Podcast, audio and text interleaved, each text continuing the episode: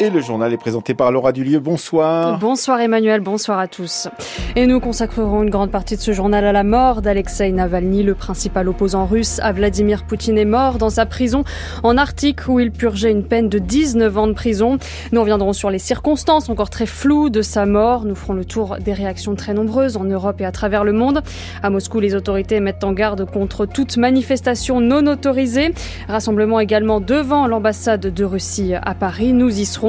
Et puis quelles conséquences pour le régime de Vladimir Poutine après la mort de l'opposant? Nous poserons la question à Françoise Dossé, directrice de recherche à l'EHESS et spécialiste des liens entre l'État et la société russe. Dans l'actualité également, les Gazaouis craignent toujours l'offensive terrestre israélienne sur Rafah. En prévision, l'Égypte construit un camp fermé et sécurisé dans le Sinaï pour accueillir les Palestiniens. Et puis l'enquête de la cellule investigation de Radio France. Cette semaine, les suites de la grande enquête Story Killers sur la désinformation. Il purgeait une peine de 19 ans de prison dans un centre pénitentiaire en Arctique. Alexei Navalny est mort aujourd'hui. Le principal opposant à Vladimir Poutine avait 47 ans. Il était détenu dans cette prison depuis trois ans. Son épouse, Yulia Navalny, était à Munich à la conférence pour la sécurité au moment où sa mort a été annoncée par les agences de presse russes. Elle s'est finalement exprimée à la tribune peu après Eric Bégala. Sa présence était d'ailleurs une surprise pour beaucoup ici à Munich et c'est le président de la conférence qui l'a révélé en lui adressant ses condoléances dans un discours d'ouverture de la dite conférence. Avec beaucoup d'émotion dans la voix, Yulia est intervenue devant le gratin de cette conférence, ministre, ambassadeur et même le secrétaire général de l'ONU, tous venus écouter l'allocution de Kamala Harris. Yulia Navalny est intervenue inopinément juste après la vice-présidente américaine. Évidemment, vous avez euh, entendu euh, cette euh, nouvelle terrible, donc j'ai vraiment réfléchi ce que je dois faire. Est-ce que vraiment je tiens à parler à vous ou rentrer plutôt chez mes parents Et j'ai pensé qu'aurait fait Alexandre à ma place. Et je suis sûre qu'il peut rester ici, parler devant vous parler aux leaders de la communauté internationale pour leur demander de se méfier d'abord des annonces des médias et officiels russes qui tous mentent, mais si l'information devait se vérifier. Mais si c'est vraiment vrai, eh bien, à ce moment-là, je voudrais vous dire euh, ici aujourd'hui, tous ceux qui travaillent pour Poutine, son entourage, ses proches, ses amis, je voudrais qu'ils sachent qu'il n'y aura pas d'impunité. Ils seront sanctionnés, punis pour ce qu'ils ont fait à notre pays, à ma famille, à mon époux. Yulia Navalny a appelé les leaders du monde entier et tous ceux qui l'entendront à faire bloc contre le régime de Vladimir Poutine, tenant ce dernier pour personnellement responsable. Eric Biegala à Munich avec Virginie Lorda. Alors les circonstances de la mort d'Alexei Navalny sont encore floues. Bonsoir Véronique Reberotte. Bonsoir. Les autorités russes affirment qu'Alexei Navalny s'est senti mal pendant une promenade. Oui, alors ce sont les informations données par les services pénitentiaires russes dont nous disposons et seulement de leurs informations. Alors Alexei Navalny effectue une promenade dans l'enceinte de la colonie pénitentiaire. Il aurait été victime d'un malaise soudain et aurait presque immédiatement perdu connaissance. Des médecins urgentistes sont intervenus pour tenter le réanimer, mais les gestes de réanimation pratiqués n'ont pas donné de résultats positifs. Les secours ont tenté de le sauver, assurent les services pénitentiaires dans leur communiqué. Donc les causes de la mort d'Alexei Navalny n'ont pas été établies à ce stade, mais elles sont en train de l'être, ajoutent les autorités pénitentiaires russes. Pas plus tard qu'hier, Alexei Navalny avait participé par vidéo à deux audiences devant un tribunal. Il ne s'est pas plaint de sa santé, affirme l'agence de presse d'État russe RIA Novosti. Un des avocats d'Alexei Navalny va dans le sens de l'agence russe, ayant trouvé son client comme d'habitude en bonne santé et faisant forte impression. Sa mère, sa propre mère, il y a quatre jours, dit l'avoir vu, je cite, d'humeur joyeuse et en bonne santé. Jusqu'à donc aujourd'hui, ce malaise fatal du principal opposant au président russe Vladimir Poutine à un mois l'élection présidentielle russe. Merci Véronique Roberot. C'est une annonce qui était effroyable, réagit Jean-Claude Samouillet, le président d'Amnesty International France sur France Info. Mais ce n'est pas une surprise non plus, selon lui. Et pour cause, Alexei Navalny était considéré comme l'opposant principal au régime de Vladimir Poutine. Bonsoir Thomas Giraudot. Bonsoir. Pourquoi Alexei Navalny avait cette place d'opposant numéro un au, au, régime russe? Eh bien parce qu'il incarnait cette opposition, il l'affichait, il dénonçait la corruption au sein du pouvoir russe malgré les représailles, la lutte contre la corruption désinformation, c'est son combat pendant près de 15 ans. À partir de 2009, sur son propre site internet, rospil.info, son premier fait d'armes en épluchant un rapport de la Cour des comptes russe resté confidentiel. Il accuse un géant de l'énergie de détournement de fonds. Deux ans plus tard, celui qui est alors avocat crée la Fondation anticorruption. Il installe des bureaux dans plusieurs régions russes pour documenter, enquêter sur les pratiques des membres de Russie unie, le parti de Vladimir Poutine. Le travail de sa fondation et surtout sa participation à des manifestations anticorruption qui dégénèrent lui valent d'être arrêté et de passer quelques courts séjours en prison. Alexei Navalny a tenté d'être élu. D'abord à la mairie de Moscou en 2013, il est battu, dénonce des élections truquées. Puis en 2018, il se présente à la présidentielle face à Vladimir Poutine, mais la commission électorale le déclare inéligible après sa condamnation dans une affaire de détournement de fonds. Il échappe plus tard en 2020 à une tentative d'empoisonnement au Novichok, un agent neurotoxique. Son transfert à Berlin pour être soigné, puis sa convalescence pendant cinq mois en Allemagne crée des tensions avec Moscou. Navalny sait qu'il est menacé s'il rentre en Russie. Il décide tout de même de prendre un avion. À son arrivée, il est immédiatement arrêté, condamné, puis envoyé dans une colonie pénitentiaire d'abord près de Moscou, avant que fin décembre, les autorités russes décident de l'isoler encore plus de ses avocats, de ses proches, et il est transféré dans la colonie de Harp en pleine Sibérie où il est décédé aujourd'hui. Merci Thomas Giraudot. Alors du côté de Moscou, les autorités mettent en garde les habitants de la capitale russe contre toute manifestation non autorisée après l'annonce de la mort d'Alexei Navalny. Mais certains Russes ont osé braver les appels à rester chez soi du pouvoir et sont allés exprimer leur émotion dans la rue. Reportage à Moscou de Sylvain Tronchet.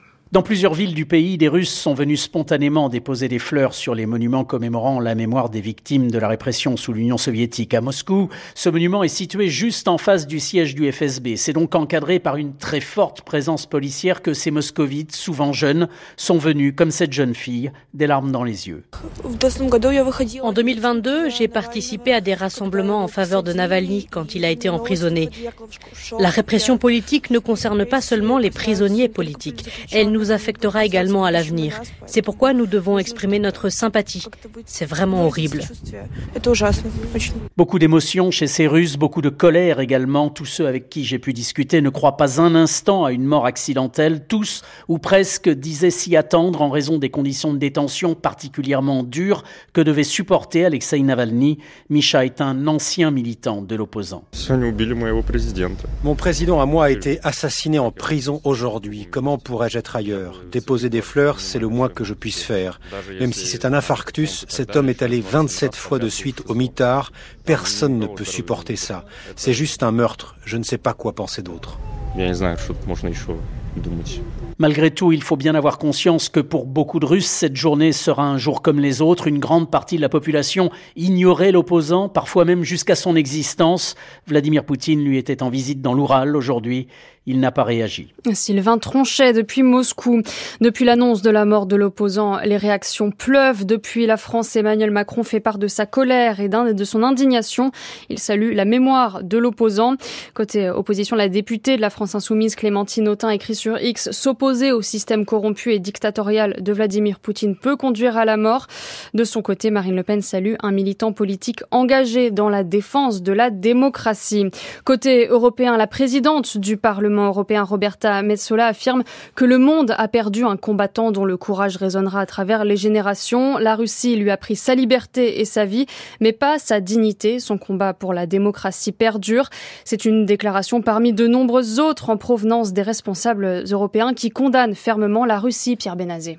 L'Union européenne tient le régime russe pour seul responsable de la mort tragique d'Alexei Navalny, affirme le président du Conseil européen Charles Michel. Selon la présidente de la Commission européenne, Ursula von der Leyen, la mort de l'opposant rappelle la réalité du régime russe et le chancelier allemand Olaf Scholz abonde. Nous savons désormais parfaitement de quel type de régime il s'agit. Celui qui critique, qui s'engage pour la démocratie, doit craindre pour sa sécurité et sa vie. Et c'est quelque chose de terrible. C'est aussi un signe de la manière dont la Russie a changé. Les évolutions prometteuses qui allaient dans le sens de la démocratie sont malheureusement loin derrière nous. Depuis longtemps, ce n'est plus une démocratie. Cette condamnation sans appel du régime russe revient dans toutes les réactions qui pleuvent à travers l'Europe. Le président letton estime qu'Alexei Navalny a été, je cite, brutalement assassiné par le Kremlin. Le ministre polonais des Affaires étrangères y voit la responsabilité personnelle de Vladimir Poutine, ce qui est aussi la position du chef de la diplomatie européenne, Joseph Borrell. Pour le Premier ministre belge, sa mort souligne les raisons pour lesquelles l'Europe va continuer à soutenir l'Ukraine. De son côté, le Kremlin juge les accusations occidentales sur la mort de Navalny absolument inacceptables. Et parmi les autres réactions, la Russie est responsable, selon Anthony Blinken, le chef de la diplomatie américaine, qui souligne la faiblesse et la corruption du système de Vladimir Poutine. Le Premier ministre du Canada, Justin Trudeau, qualifie Poutine de monstre. Les, réactions se multiplient aussi parmi les autres dissidents russes, à commencer par celle d'Oleg Orlov, jugé depuis aujourd'hui pour avoir dénoncé à plusieurs reprises l'invasion de la Russie en Ukraine. Il fustige un crime du régime de Vladimir Poutine à la sortie de la première audience de son procès à Moscou. Le prix Nobel russe de la paix Dimitri Muratov qualifie la mort de Navalny de meurtre et selon l'écrivain russe en exil Boris Akunin, Alexei Navalny est devenu immortel. Enfin pour Garry Kasparov, le joueur d'échecs russe en exil depuis l'année dernière, Vladimir Poutine a assassiné lentement et publiquement Alexei Navalny. De la colère et de la tristesse, il y en avait aussi cet après-midi chez les opposants en exil en France. Certains ont voulu manifester sous les fenêtres de l'ambassade russe dans le 16e arrondissement de Paris. Vous y étiez, Timur Osturk, mais ils n'ont pas été autorisés à le faire. Oui, une vingtaine d'opposants tentent de se rassembler devant l'ambassade de Russie, mais la police les écarte rapidement. Je veux exprimer ma peine au gouvernement. Ils ont tué le leader de l'opposition dans mon pays. Vous comprenez ce que je ressens? Ils sont finalement une centaine à se regrouper un peu plus loin. Pour Zalina, la mort d'Alexei Navalny est un coup terrible porté à l'opposition. Pour toutes les Russes anti c'est vraiment un cauchemar pour nous. Difficile de parler toutes les autres opposants qui sont en prison, ils sont euh, en euh, grand danger. La fenêtre pour la possibilité de faire la démocratie en Russie, il est encore plus petite. Au milieu de la foule, Olga Prokopieva, dirigeante du groupe Russie Liberté, prend la parole. Leur objectif a été atteint de le tuer, mais il n'a pas été atteint de tuer notre espoir. Notre espoir va perdurer et nous allons continuer à nous battre pour une Russie démocratique et pacifique. Ensemble, ces Russes exilés à Paris, très jeunes pour la plupart, se font la promesse de ne pas oublier Alexei Navalny et de ne pas pardonner au régime de Vladimir Poutine. Timur Turc devant l'ambassade de Russie à Paris. La mort d'Alexei Navalny intervient à la veille du début de la campagne électorale pour la présidentielle russe. Alors quelles conséquences pour le régime de Vladimir Poutine? Catherine Pétillon a posé la question à Françoise Dossé, directrice de recherche à l'EHESS et spécialiste des liens entre l'État et la société russe. L'assassinat d'Alexei euh, Navalny montre que le régime de Vladimir Poutine est euh, en opposition croissante avec le, monde occidental, euh, évidemment, mais qui s'est euh, affranchi au fond du regard que le monde occidental peut porter sur lui. C'est-à-dire qu'il y a une forme d'affirmation par cet acte, hein, symboliquement très fort, la disparition du principal opposant, une, affirmation au fond de l'autonomie totale du régime russe sur la scène internationale, c'est-à-dire qu'il n'y a plus tellement de, considération pour le, le, regard qui peut être portée sur le pays ou pour les, les critiques émises à l'encontre de cette violence euh, politique. Donc c'est une forme aussi de mise en, en lumière à la fois du cynisme du pouvoir russe, mais aussi de son euh, peu de considération pour les partenaires internationaux, pour euh, ce qui se joue sur, sur la scène internationale. Alors à court terme, évidemment, c'est une démonstration de force hein, et de contrôle euh, total de la situation euh, dans le pays. C'est aussi un avertissement lancé à tous les mouvements critiques, toutes les formes d'opposition qui pourraient surgir euh, dans le pays même à quelques semaines donc des, des élections présidentielles. Donc à court terme, c'est peut-être une, une démonstration de force. À plus long terme, on peut s'interroger quand même sur l'héritage que laisse Alexei Navalny, hein, qui depuis 15 ans a été extrêmement euh, euh, imaginatif dans ses formes d'organisation de, l'opposition russe, qui a beaucoup euh, utilisé les réseaux sociaux, les ressources numériques pour faire la preuve de la corruption du régime, qui a construit des réseaux militants nombreux et jeunes aussi dans le pays. Donc la question là, c'est de savoir si cet héritage va perdurer et va même éventuellement servir d'appui pour de futurs combats politiques à l'avenir. Donc effectivement, c'est peut-être une démonstration démonstration de force à court terme, mais qui pose euh, euh, la question d'un héritage qui reste euh, quand même associé à la mémoire d'Alexei Navalny et à son combat depuis les, années 2000. Françoise Dossé, directrice de recherche à l'EHESS, jointe par Catherine Pétillon. Voilà ce qu'on pouvait dire ce soir sur la mort d'Alexei Navalny, l'opposant russe à Vladimir Poutine, mort, je le rappelle, à 47 ans dans une prison en Arctique où il purgeait une peine de 19 ans de prison. Quentin Lafay reviendra demain matin avec ses invités dans les matins du samedi sur France Culture et puis sur le site internet de France Culture, vous pouvez réécouter notamment le podcast Mécanique du journalisme, dont la sixième saison est consacrée aux empoisonneurs de Navalny. Dans l'actualité également au Sénégal, Macky Sall s'engage à respecter la décision du Conseil constitutionnel et à organiser la présidentielle dans les meilleurs délais. Après la décision du président sénégalais de repousser l'élection à la fin de l'année, ce qui avait provoqué de fortes tensions dans le pays, le Conseil constitutionnel a invalidé hier ce report et demande aux autorités de tenir le vote dans les meilleurs délais. Les Palestiniens à Gaza craignent toujours l'offensive terrestre israélienne sur Rafah, la dernière ville du sud de l'enclave à la frontière avec l'Égypte, où sont entassés 1 300 000 Gazaouis qui fuient les bombardements israéliens. La communauté internationale tente toujours de dissuader le Premier ministre Benjamin Netanyahou de mener cette opération qui conduirait à un désastre humanitaire sans précédent et un tournant dans le conflit, selon Emmanuel Macron. Mais l'Égypte se prépare à un possible afflux de réfugiés gazaouis en construisant un camp dans le désert du Sinaï au Marwaman. Les images satellites montrent une vaste zone rasée au bulldozer et des grues en pleine action. Elles confirment les informations de la Sinai Foundation for Human Rights, une ONG égyptienne selon laquelle des travaux sont bien en cours pour la construction de cinq complexes d'habitation. Asni Abidi est spécialiste du monde arabe.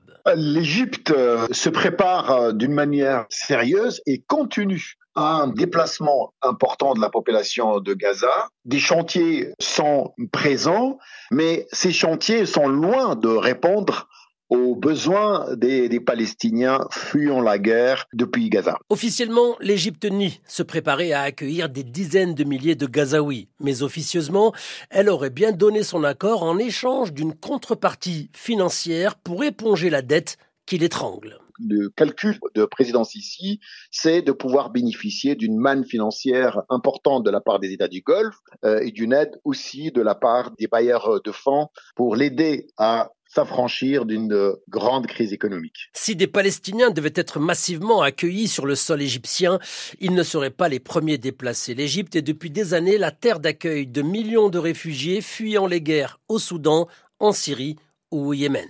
Omar Ouaman. En France, le parquet de Paris ouvre une enquête préliminaire contre Gérard Depardieu pour agression sexuelle après une plainte déposée le 9 janvier par une ancienne assistante pour des faits remontant à 2014. Âgée à l'époque de 24 ans, elle accuse Gérard Depardieu d'agression sexuelle lors d'un tournage dans le Maine-et-Loire d'un film de Jean-Pierre Mocky. C'est la quatrième plainte contre l'acteur. Il est déjà mis en examen depuis 2020 pour viol et agression sexuelle de la comédienne Charlotte Arnoux. La Confédération paysanne lance aujourd'hui l'édition 2024 de son salon à la ferme, sorte de contre ou de pré-salon de l'agriculture, avec des événements un peu partout en France jusqu'au 25 février. Le thème, la souveraineté alimentaire, expression largement utilisée pendant la crise des agriculteurs en janvier, alors que les syndicats majoritaires ont annoncé la levée du mouvement après les annonces de Gabriel Attal. La Confédération paysanne, elle, a décidé de poursuivre la mobilisation. Elle était reçue mercredi par Emmanuel Macron. C'était un rendez-vous annuel, mais avec des des enjeux autrement plus importants que les années précédentes. Bonsoir Mathilde Cario. Bonsoir Laura, bonsoir à tous. L'occasion pour le syndicat de faire le point sur les revendications laissées sans réponse par le Premier ministre. Sur quoi la Confédération paysanne a-t-elle obtenu des avancées? Eh bien d'abord sur le revenu des agriculteurs, c'était vraiment le point de départ de la mobilisation, que le prix de vente des produits couvre à minima leur coût de production. D'après la présidente du syndicat, Laurence Marandola, Emmanuel Macron leur a envoyé un signal positif. Il a évoqué une notion de prix plancher. Si un prix plancher, ça va vraiment couvrir coût de production, rémunération, protection sociale, alors tout va bien. Si c'est un prix plancher, plancher je sais pas où, ça ira moins bien. Autre avancée significative sur le versement des primes PAC, le président s'engage à ce que tous les agriculteurs investis dans la transition reçoivent la subvention promise au printemps dernier. Pas de fumée blanche par contre du côté de la sortie des accords de libre-échange qui était l'autre demande forte du syndicat. Gaspard Manès est maraîcher dans les Yvelines, porte-parole de la Confédération paysanne. La compétitivité dont on nous rabat les oreilles entraîne en fait la détérioration de tous les standards sanitaires, sociaux, et écologique. Les denrées importées, on le sait, sont soumises à beaucoup moins de contrôle et à des normes beaucoup moins élevées que celles qu'on pratique a priori en France. Quant à la, cette orientation claire pour l'agriculture française réclamée par nombre d'agriculteurs, rien de plus qu'il y a deux mois. Dans les rangs de la Confédération paysanne, on s'inquiète même de la mauvaise pente que semble emprunter le gouvernement, avec une tendance à la libéralisation de l'agriculture plutôt qu'à une réelle souveraineté alimentaire. Merci Mathilde Cariou. Renault propose une augmentation de 4,5% de la rémunération de ses salariés après les négociations annuelles obligatoires pour 2024 qui se sont terminées hier soir. Les organisations syndicales ont jusqu'au 27 février pour signer l'accord qui concerne les 30 000 salariés du groupe en France. Après la grand, un an après la grande enquête de Story Killers sur la désinformation, un ex-journaliste de BFM TV a avoué et un député écologiste est maintenant soupçonné d'avoir servi des intérêts étrangers. Bonjour, bonsoir Frédéric Mettezo.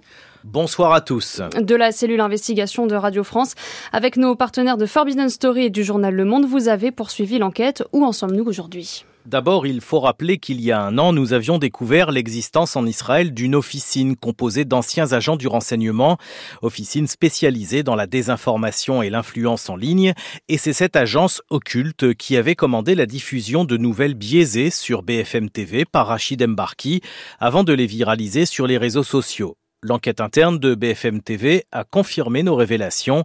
Elle a identifié 13 passages problématiques sur deux ans pour le compte d'intérêts étrangers. Et pourtant, à l'époque, Rachid Mbarki démentait toute manipulation étrangère et toute rémunération. Effectivement, le 22 mars 2023, le journaliste répond à une commission d'enquête parlementaire. Il est sous serment et devant les députés, il met en cause notre travail. Si M. Mettezo, au lieu d'aller me dénoncer à BFM TV, avait pris le soin de faire son travail de vérification, il se serait très vite rendu compte qu'il était peut-être lui-même victime d'une désinformation. M. Mettezo s'est fait un nom sur mon dos. Mais huit mois et demi plus tard, changement de version. En garde à vue, Rachid Mbarki reconnaît avoir touché 6 à 8 000 euros en liquide. Il est mis en examen pour abus de confiance et corruption passive. Ni lui, ni ses avocats n'ont donné suite à nos demandes d'interview. Le commanditaire du journaliste était un lobbyiste, Jean-Pierre Dution. Pendant des mois, lui aussi a nié toute contrepartie financière. Mais le 12 janvier dernier, il a reconnu devant le juge d'instruction qu'il avait bien payé le journaliste de BFM TV, Robin Binsard, et son avocat. Une partie des faits sont aujourd'hui reconnus. Il a compris aujourd'hui qu'il était le maillon euh, d'un système qui le dépasse. Il a découvert un certain nombre d'éléments qui lui ont permis de voir qu'il avait été en partie utilisé. Et l'enquête a aussi révélé qu'entre Jean-Pierre Dution et ses commanditaires, il y avait parfois toute une chaîne d'intermédiaires. En effet, et nous en avons identifié plusieurs, un spin doctor franco-israélien, une lobbyiste marocaine ou encore le politologue Nabil Enasri, 43 ans, proche du Qatar et de l'idéologie des frères musulmans. Nabil Enasri et Jean-Pierre Dution ont sollicité des journalistes et même un député pour qu'ils prennent des positions favorables au Qatar. C'est l'élu écologiste du Rhône, Hubert Julien Laferrière. En 2021-2022, il a effectivement relayé des éléments de langage du Qatar sur la Coupe du Monde de football ou sur les Émirats arabes unis, rival régional du Qatar. Selon nos informations, Enasri aurait rémunéré le député Julien Laferrière 5000 euros par mois pendant près d'un an, avec de l'argent qui provenait du Qatar. L'avocate du député nous a écrit après nos révélations d'hier matin. Son client réfute avec force les accusations dont il est l'objet et tient à le faire savoir dans le cadre de la procédure judiciaire et nulle part ailleurs. Fermez les guillemets. Le parlementaire a aussi quitté le groupe écologiste à l'Assemblée. Trois autres parlementaires, eux, de la majorité, viennent de déposer une proposition de loi pour lutter plus efficacement contre les ingérences étrangères. Merci Frédéric de la cellule On termine avec un mot du temps ce soir. Encore quelques pluies à l'est du pays, mais globalement le ciel se dégage. Demain matin, le temps sera brumeux, mais le soleil s'imposera sur quasiment l'ensemble du territoire, malgré quelques nuages encore sur la moitié nord.